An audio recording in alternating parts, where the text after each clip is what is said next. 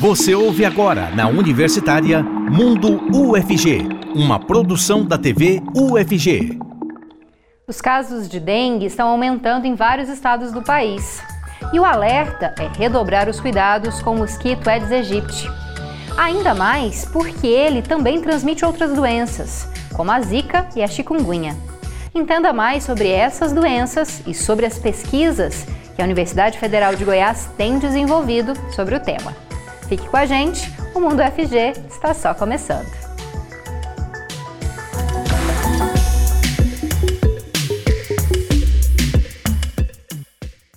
Olá para você que nos assiste pela TV UFG e um especial para os ouvintes da Rádio Universitária 870 AM. Eu sou a Camila Maia, uma mulher cis, de pele clara, com cabelos escuros e lisos na altura dos ombros, olhos também escuros, e hoje visto um vestido preto com balinhas brancas. Estou de pé aqui no cenário do Mundo FG e atrás de mim há uma televisão com a logo do programa e uma parede colorida em tonalidades de amarelo, verde e vermelho. Quem faz a interpretação para Libras nesse bloco é o Diogo Marques, integrante do Labitave. Ele é um homem de pele parda, com cabelos e olhos castanhos e que usa óculos. Bom, agora eu me encaminho para me sentar e conversar com os nossos entrevistados. Eles aparecem em duas telas ao meu lado direito. Bom, e para falar sobre esse aumento de casos de dengue em Goiás e no Brasil, nós vamos conversar com João Bosco Siqueira, professor do Instituto de Patologia Tropical e Saúde Pública da UFG. Ele se descreve como um homem branco, com cabelos escuros e barba que começa a ficar branca. Olá, professor João Bosco, muito obrigada pela sua presença. Olá, Camila. Um grande prazer estar aqui. Muito obrigado pelo convite. Nós também vamos conversar com a Mariana Tassara, que é médica infectologista do Hospital das Clínicas da UFG. Ela se identifica como uma mulher branca, com cabelos e olhos castanhos. Olá, muito obrigada pela sua presença, Mariana. Bem-vinda ao Mundo UFG. Oi, Camila. Obrigada pelo convite. Boa tarde a todos. Bom, queria começar com você, Mariana, para a gente explicar primeiramente uma coisa que eu destaquei no começo do programa, mas que é bom a gente falar, né? O Aedes aegypti é transmissor de diferentes doenças, né? Como a dengue, a zika, o chikungunya e até mesmo a febre amarela, se não me engano. Explica pra gente um pouco disso, Mariana. Sim, o Aedes aegypti pode, pode então transmitir outras arboviroses, né? Doenças do mosquito. Então, não só os casos de dengue pode aumentar com o aumento do criadouro do mosquito, como zika e chikungunya. É, o da febre amarela é o mosquito anófilis, que transmite em maior uh, escala. Então, da febre amarela tem um vetor um pouco diferente do da dengue, mas dengue, febre, é, zika e chikungunya são transmitidos pelo Aedes aegypti. Professor João, em relação a esse aumento no número de casos, a gente vai conversar um pouco mais também no, no próximo bloco com um representante da Secretaria Municipal de Saúde, mas é, há um aumento aí de mais de 300% de 2021 para 2022 na ocorrência principalmente da dengue, né? Nesse caso, desse dado que a gente está citando. O senhor poderia tentar explicar para a gente por que está aumentando assim esses casos? É, segundo informações, entre os últimos cinco anos, 2022 é o ano com maior número de casos. O que, que pode estar acontecendo? Camila, essa na verdade é uma ótima pergunta, porque quando a gente imagina o universo de dengue, a gente tem quatro sorotipos diferentes do vírus: dengue 1, 2, 3 e 4. Quando a gente vê historicamente esses grandes aumentos, é porque a gente saiu de uma predominância de um desses sorotipos para outro. Mas de forma muito curiosa, na verdade, né?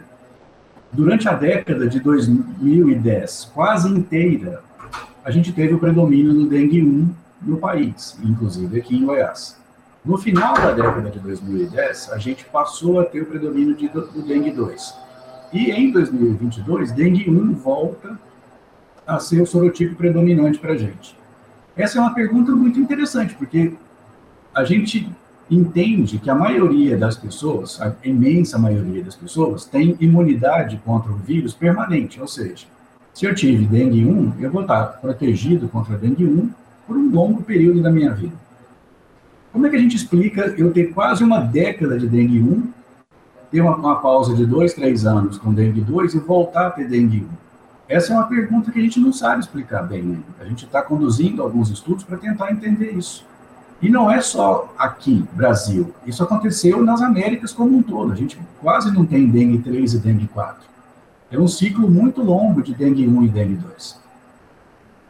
E não há a inserção de nenhum novo tipo de vírus ou até mesmo mutação. A gente ouviu falar muito né, nos últimos anos sobre mutação, sobre variantes, subvariantes né, referentes ao novo coronavírus, vírus causador da Covid-19. No caso da dengue, há isso também? Há variantes? Há reinserção de outros tipos de vírus que possam, possam também aumentar o número de ocorrências?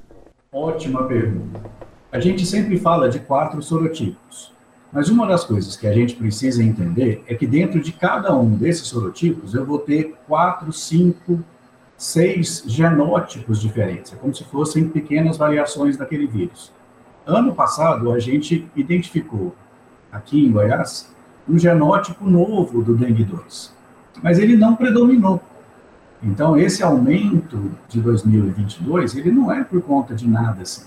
Mas a vigilância qual dengue está circulando e, inclusive, qual genótipo. Porque mudança no genótipo, né, nesse subgrupo de cada vírus, pode levar a um aumento, inclusive, de casos mais graves. A gente já viu isso anteriormente, inclusive aqui no Brasil.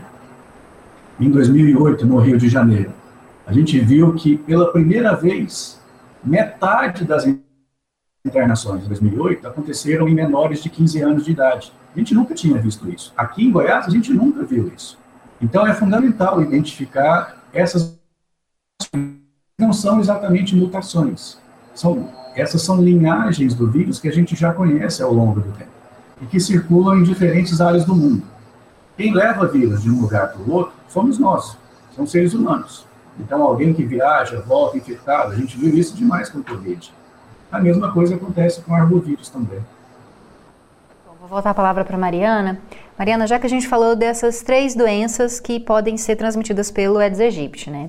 Zika, chikungunya e dengue. Dá para diferenciar os sintomas? Quando é, eu sinto sintomas, é necessário que eu vá fazer um exame para identificar se é dengue, se é zika, se é chikungunya, tanto para o tratamento quanto também para registro, né, notificação de casos. Explica para gente, primeiro sobre sintomas e depois sobre testagem. Bom, sintomas, principalmente nos primeiros dias da doença, se misturam, né? Febre, dor articular, que a gente chama de artralgia, as juntas doem, às vezes mancha no corpo, dor de cabeça, náusea, vômito, diarreia, vão se misturando. Mas nesses primeiros dias, a gente já consegue fazer uma testagem até o terceiro, quinto dia para dengue, que a gente chama de antígeno NS1, que é coberto por convênios e tem no SUS. Então, a gente consegue nos primeiros dias, pelo menos, excluir, de, é, confirmar dengue, porque o exame negativo não vai excluir. Aí, depois disso, a gente consegue testar, depois do sétimo dia, com a sorologia para chikungunya, dengue e zika, para a gente tentar, então, fazer o diagnóstico.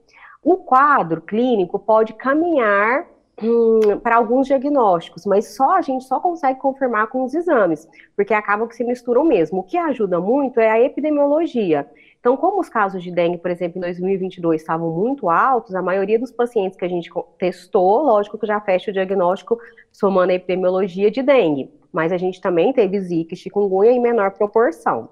Então, depois de sete dias, voltando à testagem, a gente consegue fazer sorologia de dengue, chikungunya ou zika. Lembrando que a sorologia é disponível no SUS e alguns convênios de dengue, chikungunya, mas zika não. Os próprios planos de saúde não cobrem só para gestante, pelo risco de transmissão vertical e microcefalia no bebê. Então, assim, o diagnóstico de zika a gente pode falar que fica subnotificado. Às vezes, quando as sorologias dão negativo, vai entrar como uma virose qualquer por falta mesmo do exame sorológico. E é super importante confirmar esse diagnóstico para esse ponto da epidemiologia, da gente saber quantos casos, e também é importante procurar o sistema de saúde, de alguma forma privado ou público, no início da doença, porque todas essas doenças, quando bem conduzidas, tem menos é, mortalidade, letalidade, ou seja, menos risco de internar, menos risco de morrer, porque precisa de hidratação precoce, medicações corretas. Então, precisa procurar o médico, ainda que pense, ah, uma dengue é bobeira, vou ficar em casa, tomar Gatorade, repouso. É importante não só o diagnóstico, do ponto de vista epidemiológico, mas também do ponto de vista de conduta clínica. Saber quando que é sinal de gravidade, quando precisa internar, para evitar Acho que travou um pouquinho a Mariana, não sei se ela nos escuta, se vai voltar. Mariana está nos escutando, né? Voltou. Deu um, uma travadinha, mas voltou. Vou fazer uma outra pergunta para você para depois voltar para o professor João. Você falou que inicialmente os sintomas se parecem, né? Mas entre essas três doenças, há alguma que. É, não vou conseguir é, falar essa palavra, alguma que necessite de mais é, cuidado? Que possa gerar casos mais graves ou que necessite de mais atenção médica? Você disse que é importante avaliar sempre, buscar o médico para se hidratar, mas dentre essas três, alguma que a gente precisa ficar ainda mais atenta? Sim, é, dentre as três, a que tem maior potencial de gravidade é a dengue, que pode se agravar é, fazendo um choque que a gente chama hipovolêmico, que antigamente se chamava de dengue hemorrágica, mas na verdade a gente sabe que não morre pelo sangramento, né? O sangramento é um dos sintomas da dengue, mas o que mata é o choque hipovolêmico, é a, é a desidratação causada pela falta da hidratação precoce. Logicamente, tem gente que, que vai fazer todo o tratamento correto e vai evoluir a óbito porque é uma resposta do sistema imune, mas a maioria, se hidratado precoce, de dengue teria menos potencial de gravidade. Das três, a mais grave é a dengue, mas existe óbito tanto com zika quanto chikungunya, dependendo da, da, da e também dos cuidados que ele teve, se tá muito tardio. Professor João, queria também que o senhor falasse um pouquinho disso, né? A gente falou inicialmente da dengue, queria que senhor falasse dos riscos da dengue, porque pelo menos é, as pessoas que eu convivo parece que é uma doença meio sazonal, igual gripe, né? Ah, tô com dengue. Parece que não é uma coisa tão grave assim, porque a maior parte de nós já foi infectado pelo menos uma vez. Conheço gente que já foi infectado mais de uma vez. Queria que o senhor ressaltasse a importância, né, dos cuidados é, em relação à dengue e também à zika e à chikungunya. É, e eu vou pegar essa frase que você fez. Ah, eu conheço pessoas que tiveram dengue. Bom, quem já teve dengue não quer ter de novo. Isso é claro, a pessoa se sente muito mal. Você tem dores por todo o corpo, prostração. É algo muito interessante, assim. A sua cabeça funciona perfeito. Você pensa, ah, eu vou levantar e vou fazer alguma coisa. Só que o seu corpo não segue. Ele não consegue fazer isso. Na prática, o que a gente viu esse ano foi um ano que teve, pela primeira vez, mais de mil óbitos no Brasil. Mais de mil pessoas morreram.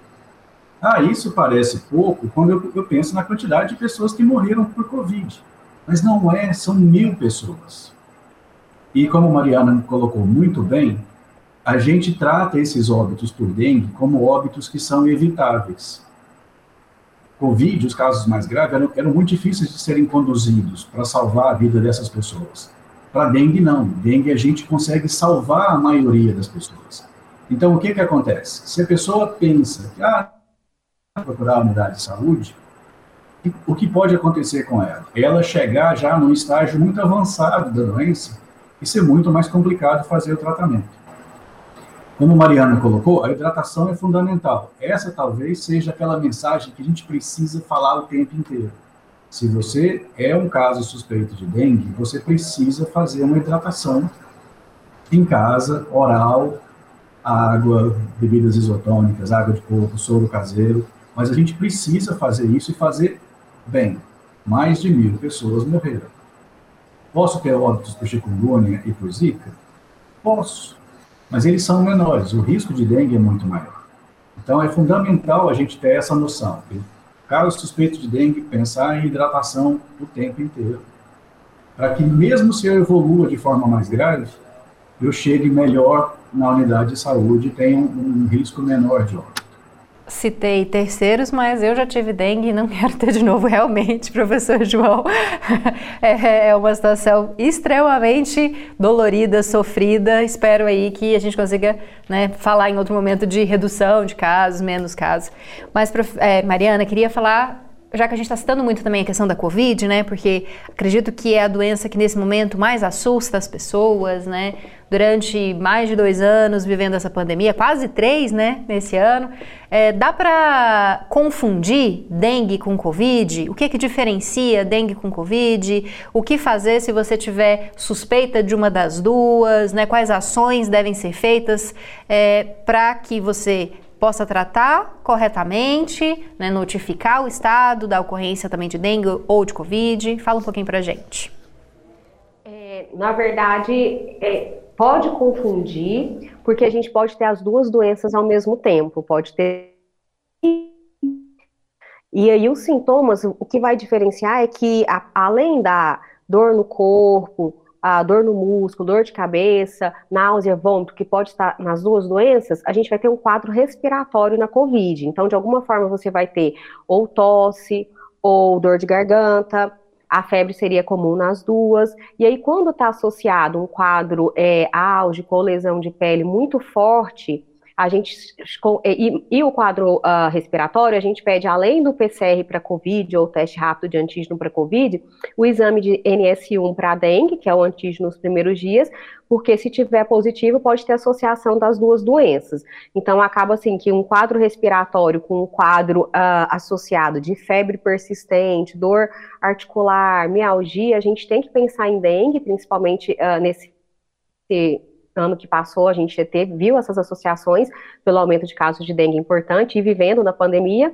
E creio que quando a gente sair do estado pandêmico, né, vai ficar, o Covid vai ficar como uma gripe, então os diagnósticos também vão poder é, se sobrepor, né, Covid e dengue, porque a gente vive também numa área endêmica de dengue, principalmente falando em Goiás e de um todo o Brasil.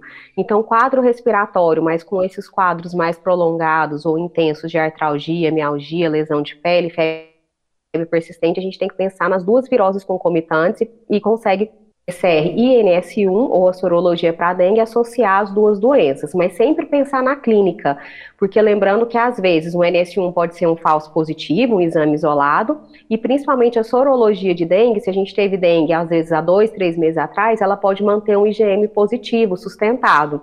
Então, às vezes, a gente não tem um quadro agudo das duas doenças, mas teve uma dengue passada que o paciente às vezes nem fez um diagnóstico e agora seria um COVID atual. Então, tem que saber também interpretar isso, os exames baseados na clínica. E Mariana, é preciso tomar cuidado com medicação também, né? Há casos agravados de dengue, até que podem levar a óbitos, que podem ser causados por um uso incorreto de medicação, né? Nesse caso aí que eu pessoa com vários sintomas, não sabe se é dengue ainda, não sabe se é Covid, não fez exames, mas muitas vezes acaba se automedicando para uma dor, para uma febre. É preciso tomar muito cuidado para que não haja um agravamento do quadro. Sim, com certeza. É importante lembrar que um quadro viral uh, que ainda não seja definido, a pessoa usa apenas analgésicos simples para cortar dor e febre e evite o uso de anti-inflamatórios, porque os anti-inflamatórios eles podem piorar as doenças virais. Por exemplo, na dengue, eles podem causar o quê? É, precipitar hemorragias ou mesmo causar hemorragias que não iam ter. Hemorragias, por exemplo, uh, vomitar com sangue porque o estômago sangrou pelo uso do anti-inflamatório. É, então, assim, os anti-inflamatórios são contraindicados na dengue, devem ser usados só os analgésicos, e por isso, nessa fase inicial, a gente recomenda que não use, porque se for dengue, nós vamos recomendar sempre só analgésicos. E no caso da Covid, na dúvida também, não usar o corticoide precoce, que também corticoide não é uma coisa que os médicos ou as pessoas têm costume de se automedicar para uh, ah, dengue. Mas o anti-inflamatório é comum, porque às vezes você está com muita dor, não vai querer um analgésico, acha que é fraco, então acaba comprando anti-inflamatório. Principalmente a Covid uh, na cepa Omicron, que tem muita dor de garganta, e as pessoas querem, além de usar antibiótico para dor de garganta, anti-inflamatório para melhorar a dor. E aí isso pode piorar se for uma dengue ou uma dengue associada à Covid. Então, a automedicação sempre é um risco e sempre em casos de dúvida de virose não usar nem corticoide precoce e nem anti-inflamatórios. Professor João, para finalizar esse bloco, Covid associada à dengue, a gente sabe que os dois vírus circulam, que as pessoas também circulam agora já sem é, quase nenhuma medida né, de restrição imposta. Nesse caso de doenças associadas, como a dengue e a Covid, aumenta o risco de sequelas, de óbito, de complicações? A gente não viu muito isso na prática. A imensa boa notícia que a gente tem hoje é que a gente tem uma parcela muito boa da população já vacinada contra a Covid e que já diminui muito os riscos de casos mais graves. Está em risco você precisa se vacinar. Então, é sempre importante lembrar isso. Muita desinformação sobre as vacinas, mas as vacinas protegem muito, especialmente contra doença grave. Mas é fundamental também ter esse acompanhamento médico. A gente está falando de medicina. Medicina não é uma ciência exata. O que aconteceu com uma pessoa não é exatamente o que pode acontecer com outra. Então a gente sempre tem que prestar muita atenção. Os pacientes têm que ficar atentos, buscar assistência médica para que o médico possa orientar da forma correta cada um desses casos. Bom, vou me despedir da Mariana. Muito obrigada pela sua presença, viu, Mariana, pelas suas explicações. A gente segue no próximo bloco falando ainda de dengue com o professor João e com um novo convidado. Muito obrigada, viu, Mariana? Espero que a gente possa receber você novamente para falar também de outras temáticas. À disposição. Obrigada. Boa tarde a todos. Boa tarde, Mariana. Estamos apresentando Mundo UFG, na Universitária. Acompanhe o nosso programa pelas redes sociais da TV UFG. Nós temos Twitter, Instagram, Facebook, YouTube e TikTok. Nesses canais você pode conferir o nosso conteúdo, curtir, comentar e compartilhar as postagens e também interagir com a gente. E nós voltamos a falar sobre o aumento de casos de dengue aqui em Goiás e também no Brasil. Estamos conversando com o professor João Bosco Siqueira que é do Instituto de Patologia Tropical e Saúde Pública da UFG. E agora nós recebemos o nosso novo convidado, o Elton Rocha, que é gerente de controle de animais sinantrópicos da Secretaria Municipal de Saúde de Goiânia. Ele se descreve como um homem moreno, de estatura média, olhos claros e cabelos curtos. Olá, muito obrigada pela sua presença, Wellington. Olá, boa tarde, Camila. Muito obrigado pela oportunidade da participação. Boa tarde, João. Bom, Wellington, antes da gente partir para o nosso tema, eu vou tirar uma dúvida que acredito que os nossos telespectadores estão tendo nesse momento. O que são animais sinantrópicos? Animais sinantrópicos se adaptar ao meio urbano.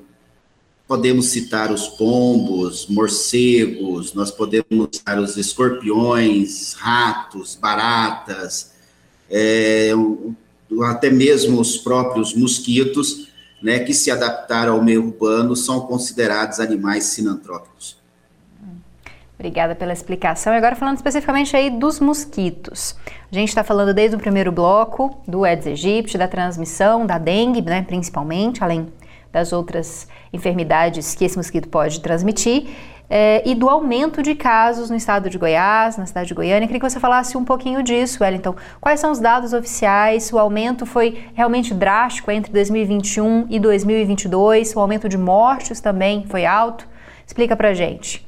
Geralmente, quando é, nós estamos com um dado epidemiológico num determinado ano, ele reflete positivamente ou negativamente em relação ao ano anterior. É, nós tivemos grandes problemas né, de, de pandemia, que a gente teve que é, adaptar uma nova realidade, não estava mais adentrando aos imóveis, a, nós estamos totalmente é, amarrados é, para poder fazermos a todas as nossas atividades de controle vetorial devido a essa é, questão da pandemia. Quando você tem é, esse um, um, ano atípico, como nós tivemos no, em 2021 e 2022, 2022, então a gente realmente vai ter aí um, um, uma explosão né, no caso de dengue, principalmente que se trata de uma doença vetorial e que depende de um mosquito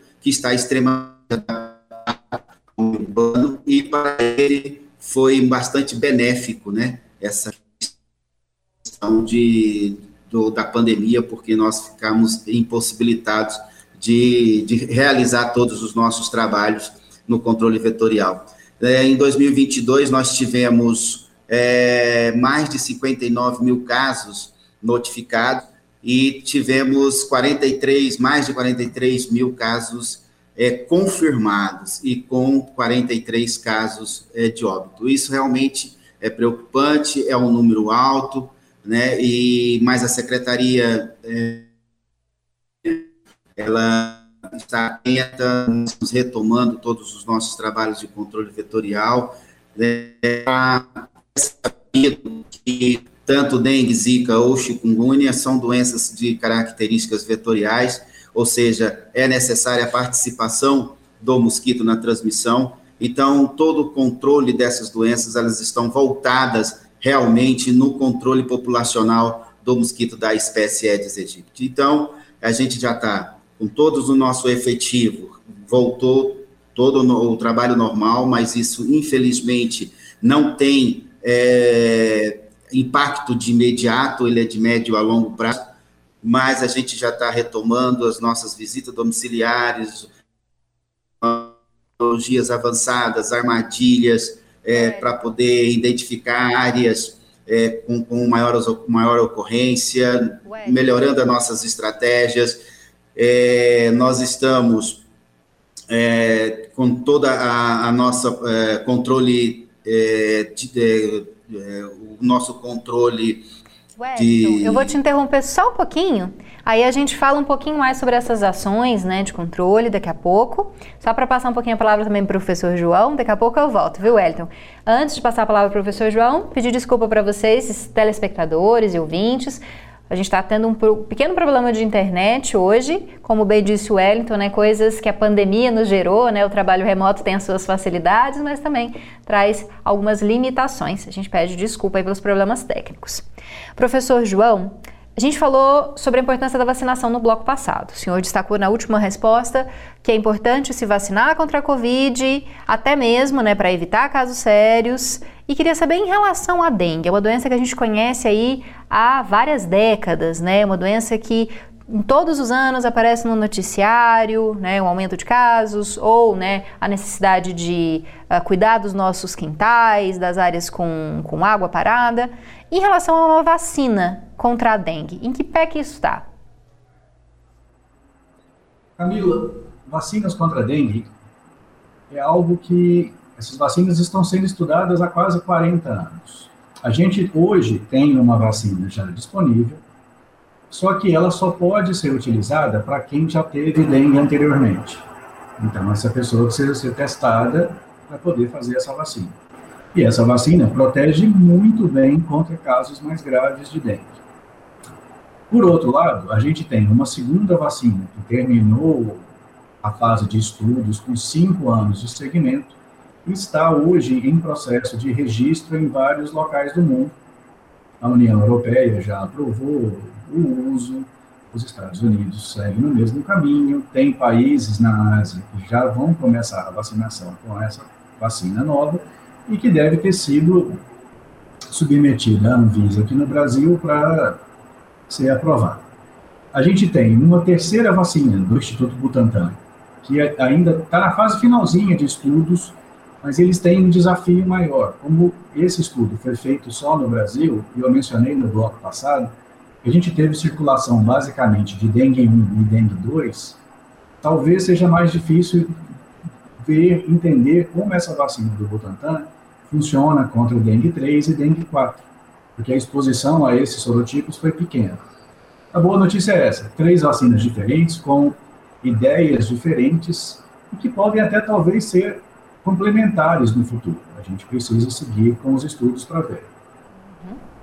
Bom, Elton, você tinha começado a falar sobre as ações, né, que o poder público, principalmente a Secretaria Municipal de Saúde, né, quem você está representando hoje no nosso programa, tem feito para reduzir, né, a proliferação do mosquito. É, queria que você citasse um pouco mais sobre essas ações, né? Agora é, é, possível entrar nas casas, né, já que a gente passou esse período mais grave da pandemia. O que, que tem sido feito com outras ações também, né? Antigamente tinha o fumacê, ainda existe, não existe, existem outras medidas que estão sendo feitas também e que você destacasse o que que cada um de nós, né, como cidadãos, podemos fazer, tanto em relação ao nosso espaço quanto ao espaço do vizinho, às vezes um lote baldio, uma casa abandonada, que podem gerar algum tipo de problema. Pois é, como eu estava falando, é, nós estamos com todo o nosso efetivo de agentes de combate a endemias que retornaram a fazer suas visitas domiciliares dentro da sua área de, de atuação nós temos também o controle legal, nosso pessoal né, da fiscalização estão acompanhando esse, esse trabalho, eles estão indo até o local da, das residências, é, nós estamos tá autuando, tá multando, enfim. É, nós, nós temos as nossas equipes de bloqueios de casos, né, que a gente não tem o fumacê veicular, mas nós estamos utilizando o fumacê É, nós temos é, equipes de visita, pontos estratégicos, que são aqueles lugares aonde a, a probabilidade de proliferação do mosquito Aedes aegypti é muito maior, como borracharias, ferro velhos, etc. É, mas ainda precisamos de mais. Nós precisamos ter ações multidisciplinares, multissetoriais. A gente precisa, principalmente, colocar na cabeça da população né, que eles também faz parte desse processo de controle vetorial. É, a biologia do mosquito permite totalmente que as pessoas façam uma vistoria pelo menos uma vez por semana dentro da sua residência, procurando ali locais aonde possa estar acumulando água e lembrando a população que qualquer coisa que possa acumular água servirá de criador para o mosquito Aedes aegypti. Então, a gente sabe da complexidade disso, principalmente agora que nós estamos no período chuvoso, que a disponibilidade de, criadouros aumentam e muito. Então, a gente sabe que a população de mosquitos também pode aumentar, mas nós estamos entrando com projetos. Nós temos um projeto da Fiocruz, que são as disseminadoras. Gente está com monitoramento de ovo trampa. A gente vai entrar agora no mês de fevereiro Tudo isso para a gente identificar as áreas de risco, as áreas aonde a probabilidade de transmissão é muito maior. Nós estamos fazendo pesquisa viral junto à Universidade Federal de Goiás para saber de qual região a gente é, vai, vai ter uma explosão de vírus e que tipo de vírus será esse. Enfim, nós estamos aí é, com a Secretaria Municipal de Saúde toda atenta, com seu efetivo, né, com o seu pessoal, para a gente poder evitar ah, uma epidemia né, de dengue, que não é nada interessante para nós. Professor João, já que o Elton citou essa parceria com a universidade, né? O senhor representando o Instituto de Patologia Tropical e Saúde Pública, um dos especialistas, né? Vou dizer o maior especialista aí na dengue aqui na UFG. Fala um pouquinho das pesquisas que são desenvolvidas e como que isso pode ajudar o poder público a pensar as políticas né, que vão ser implementadas para é, prevenção dessa doença, para o combate ao mosquito. Explica um pouco para a gente o que, que a UFG tem auxiliado tanto a Secretaria Municipal de Saúde quanto a Secretaria Estadual. Ótima pergunta, Camila. Na verdade, a gente sempre pode olhar para as perguntas de formas diferentes, por ângulos diferentes. Como o Wellington falou, a gente pode olhar como a universidade pode ajudar a secretaria nessa atividade de prevenção. Opa, monitorar quais vírus estão circulando, isolando o vírus dos mosquitos, é algo que o IPTESP faz com a Secretaria de Saúde. Mas a gente pode ir muito além. Atualmente, a gente está. A gente começou semana passada, na verdade, a conversar com a, com a Secretaria Municipal para ver como a gente pode desenhar e avaliar a utilização dessas armadilhas para captura de mosquito, como o Wellington colocou. Eu falei anteriormente que, nossa, a gente tem uma dúvida muito grande, como é que eu tenho tanta gente ainda adoecendo por dengue 1? A gente está começando um projeto junto com a Secretaria de Estado da Saúde para entender se, o que, que são essas pessoas que adoeceram. Será que tem gente que adoeceu mais de uma vez no período de predomínio daquele sorotipo, do dengue 1? Ou seja, será que fizeram infecção duas vezes pelo dengue 1? No primeiro ano da pandemia de Covid, a gente, a Secretaria Municipal de Saúde, junto com a universidade, fez vários inquéritos de sobreprevalência para ver quantas pessoas já tinham anticorpos contra Covid. E a gente pediu autorização também para essas pessoas, naquele momento, para fazer testes para outras doenças, como Zika, como dengue. É muito provavelmente que esse, muito provavelmente nesse ano a gente vai conseguir fazer os testes para dengue dessas amostras. Então a gente vai ter uma ideia de quanto da nossa população já teve dengue anteriormente. Eu falei, ah, tem uma vacina que só pode ser feita em quem já teve dengue antes. Então ter conhecimento sobre esses cenários é pode ver tanto doença quanto prevenção nessa integração da universidade com a Secretaria de Saúde do Estado, do município e outras instituições. Bom, Wellington, voltando a falar da, da, prevenção e do combate né, ao mosquito, queria que você fizesse um chamamento aí na população para permitir a entrada dos agentes de saúde, né, para também fazer é, o trabalho uh, individual de observar o quintal, observar o local ali onde vive. Também se há locais de, por exemplo, pedidos de é, inspeção, né, nesses locais que podem ter criadores, podem ser focos. Fizesse esse chamado para a população se atentar, já que a gente está em pleno período chuvoso, né, período uh, de verão e chuva, duas combinações aí, né, o calor e a chuva que podem auxiliar a proliferação do mosquito, né? Então, é, foi exatamente, é, eu vou até repetir isso, né, que nós é, temos que ter essa visão da, do multidisciplinar e também multissetorial, quando se trata de um, de um trabalho é, com um, um, uma espécie de mosquito que é extremamente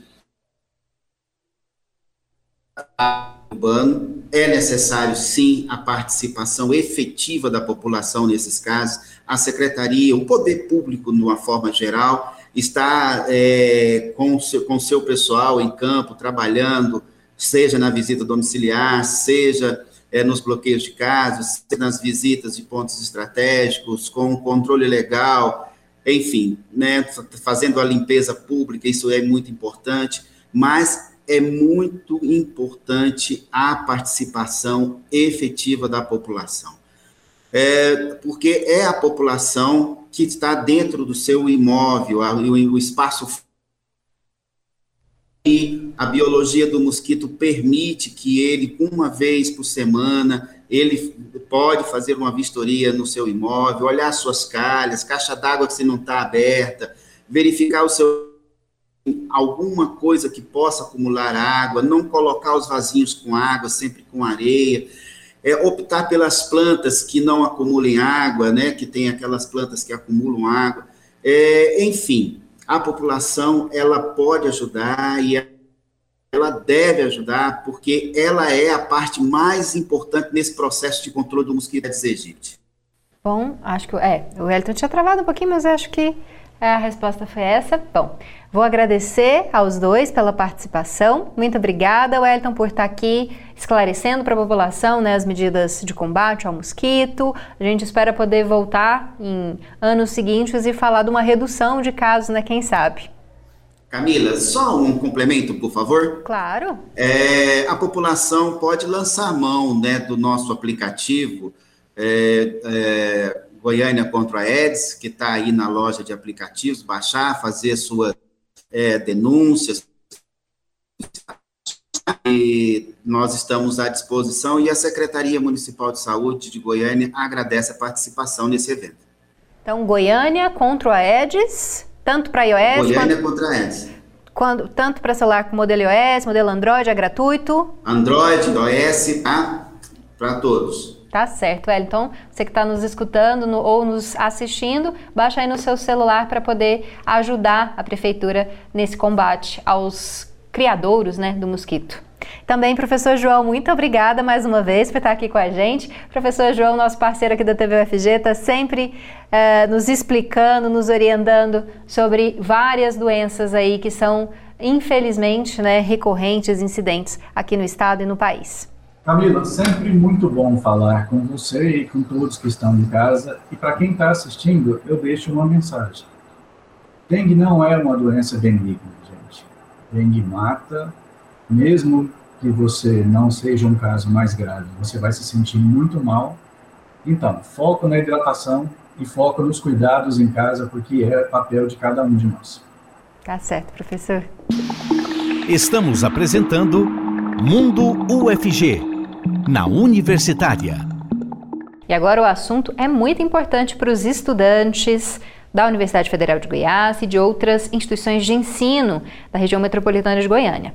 O passe livre estudantil mudou e a partir de agora passa a contar com um novo sistema de cartões. Os estudantes da Universidade Federal de Goiás e da Universidade Estadual de Goiás terão os cartões reno renovados automaticamente, já que o semestre letivo 2022/2 ainda não terminou, mas os estudantes de outras instituições têm que ficar atentos. Então, confira informações na nossa reportagem. O estudante de licenciatura em letras da UFG, Marcos Soares, é um dos mais de 85 mil jovens do estado de Goiás que usa do passe livre estudantil para ir até a instituição de ensino onde estuda. Ele integra a coordenação do Diretório Central dos Estudantes da UFG, o DCE, e conta como a gestão se manifestou em relação à mudança do passe livre. O DCE, junto com a Superintendência de Juventude e a PRAE, durante uma reunião, procurou priorizar os alunos da UFG na produção dos cartões, porque quando nós iniciamos a primeira reunião entre PRAE e Superintendência de Juventude, nós tínhamos a notícia de que passaria-se um mês para os alunos poderem ter o cartão em mãos. E nós, junto com a PRAE e a Superintendência, chegamos ao resultado de pelo menos uma semana para que os alunos pudessem ter o novo cartão em mãos. O número de viagens por mês continua o mesmo, são 48, considerando idas e voltas diárias dos estudantes. Elas também continuam a não ser cumulativas, ou seja, não podem ser usadas fora do período original. Mas agora os créditos serão depositados de maneira pós-paga, diferente da dinâmica anterior. A mudança pretende solucionar problemas que aconteciam com o antigo sistema, como explica Ricardo Costa, superintendente da Criança, Adolescente e Juventude do Estado. Algumas inconsistências foram identificadas. Quando a gente percebe que um, dois, três estudantes eles é, reclamam por alguma situação de recarga do cartão, é porque a gente deve agir. Né? A partir do ano de 2023, todos os alunos beneficiários do passe estudantil precisam coletar um novo cartão e especificamente os alunos da UFG eh, eles já terão os seus recadastros realizados de forma automática pelo governo do estado para agilizar o processo e já a partir do dia 9 de janeiro poder eh, ter o seu cartão um, já coletar eh, naquela, nessa semana inicial para já poder fazer o uso do cartão do passe estudantil. 12.810 estudantes da UFG terão o recadastro do passe livre estudantil feito automaticamente. Os beneficiados devem checar os seus e-mails cadastrados entre os dias 9 e 17 de janeiro para agendarem a entrega do novo cartão em uma das agências do VaptVupt. Os alunos da Universidade Estadual de Goiás também devem aguardar a comunicação oficial por e-mail para a retirada do cartão. Já aqueles que ainda não têm registro no passe livre ou não estudam nessas universidades devem fazer o cadastro ou recadastro manualmente no site da Juventude e agendar a retirada. A garantia de transporte gratuito é essencial para a permanência de estudantes na universidade, como avalia Jordana de Castro, diretora de atenção estudantil da Pró-Reitoria de Assuntos Estudantis da UFG. Se a gente pensar hoje no perfil do estudante da UFG, a maioria do nosso perfil, do nosso estudante, ele tem renda per capita abaixo de um salário mínimo e meio. É, o passe livre estudantil foi uma conquista de muita luta do movimento estudantil para dar o direito para ele, para ampliar as condições dele ser estudante. Não basta né, o sistema de cotas, não basta a aprovação desse estudante, a entrada dele na universidade se a gente não oferecer condições para que ele possa permanecer e ter êxito em sua conclusão de curso. Se você tiver alguma dúvida em relação ao passe livre estudantil, ainda não recebeu o e-mail, se estuda na UFG ou na UEG, esse e-mail para recolher o novo cartão e precisa né, ter mais informações, você pode consultar um site, viu? Que é o site que eu vou falar para você agora e que vai aparecer aqui na tela: juventude.go.gov.br juventude.go.gov.br. Lembrando que se você não é da UEG ou da UFG, é necessário fazer o recadastramento e quem não tem matrícula em universidade ainda, até o momento, é preciso fazer, ou né, em escolas também, claro, precisa fazer o cadastramento. Fique atento, viu? Porque o prazo vai até o dia 17 e é muito importante para que você possa se locomover e se manter estudando. Confira agora as nossas dicas de eventos, ações e editais da UFG.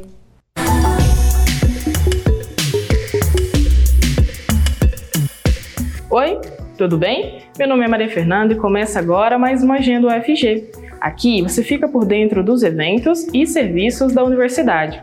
Sou uma jovem mulher branca com cabelos castanhos escuros e lisos, um pouco abaixo dos ombros. Estou em um corredor de um prédio da UFG com janelas de vidro dos dois lados. E aí, vamos conferir o que está rolando na UFG? Está aberto o processo seletivo para preenchimento de vagas para mestrado e doutorado em agronegócio. São ofertadas oito vagas para mestrado e quatro vagas para doutorado. As inscrições vão até o dia 23 de janeiro e você pode acessar o edital e o link para inscrição no site ppgagro.agro.fg.br. Entre os dias 23 e 27 de janeiro, o Instituto de Patologia Tropical e Saúde Pública da UFG, o IPTESP, promove o curso de verão em Biociências e Tecnologia. O evento é gratuito e conta com uma programação dividida entre palestras e atividades práticas nos laboratórios do IPTESP. Você pode se inscrever e saber todos os detalhes do evento no site cvbiotech2023.wixsite.com. E para encerrar, estão abertas as inscrições para mestrado no programa de pós-graduação em projeto e cidade da Faculdade de Artes Visuais da UFG, Serão 14 vagas distribuídas em duas linhas de pesquisa e você tem até o dia 6 de fevereiro para se inscrever. Para acessar o edital, acesse projetoecidade.fave.fg.br. E essa foi a agenda de hoje. Continue acompanhando a nossa programação e até mais.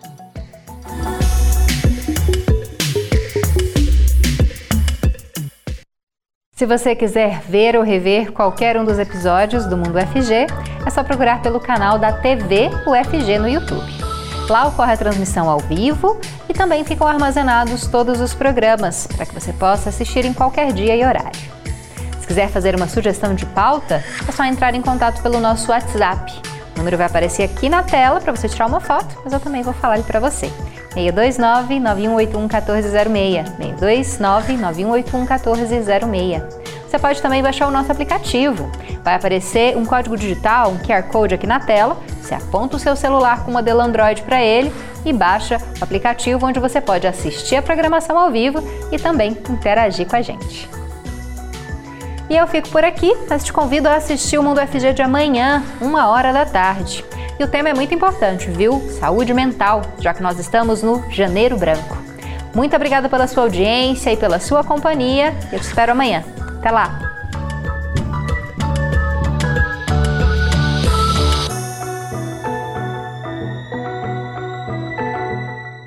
Você ouviu na Universitária Mundo UFG, uma produção da TV UFG.